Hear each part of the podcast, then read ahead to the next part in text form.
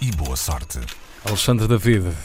Olá, bom dia. Que o Bom ar dia. em Nova Delhi anda irrespirável há muito, já não é propriamente uma grande novidade, mas agora, quando o Supremo Tribunal Indiano entra na discussão e diz que a cidade é uma câmara de gás ao ar livre e que as pessoas vivem pior do que no inferno, a coisa ganha toda uma nova dimensão. O Supremo Tribunal Indiano liberou que o Governo Federal e os executivos regionais dos Estados vizinhos de Nova Delhi terão de indemnizar os cidadãos se forem incapazes de acabar com a poluição que torna infernal a vida das pessoas. Mas ainda mais, numa deliberação que não tem nada de habitual, os juízes dizem mesmo que é melhor matar todas as pessoas, arranjar explosivos O quê? e explodir tudo de uma vez.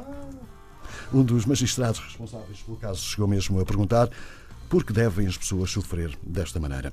Desde outubro que os 11, aliás, os 18 milhões de habitantes de Nova Delhi, uma das cidades mais poluídas do mundo, sufocam sob uma nuvem gigante de fumo, fruto da poluição das fábricas gigantescas e também das queimadas nos campos agrícolas que são comuns nesta altura do ano. A BBC refere que o índice de qualidade de ar eh, na segunda-feira estava em 339, quando os níveis saudáveis são entre os 0 Entre o quê? E os 50.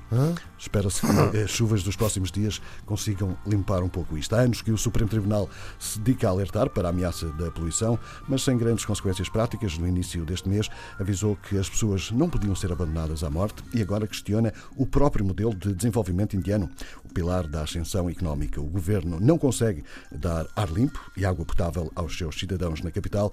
Qual é então o objetivo de todo este desenvolvimento? Qual é o objetivo de ser uma potência mundial? As perguntas deixadas por um dos juízes do Supremo. Não tem juízes nenhum.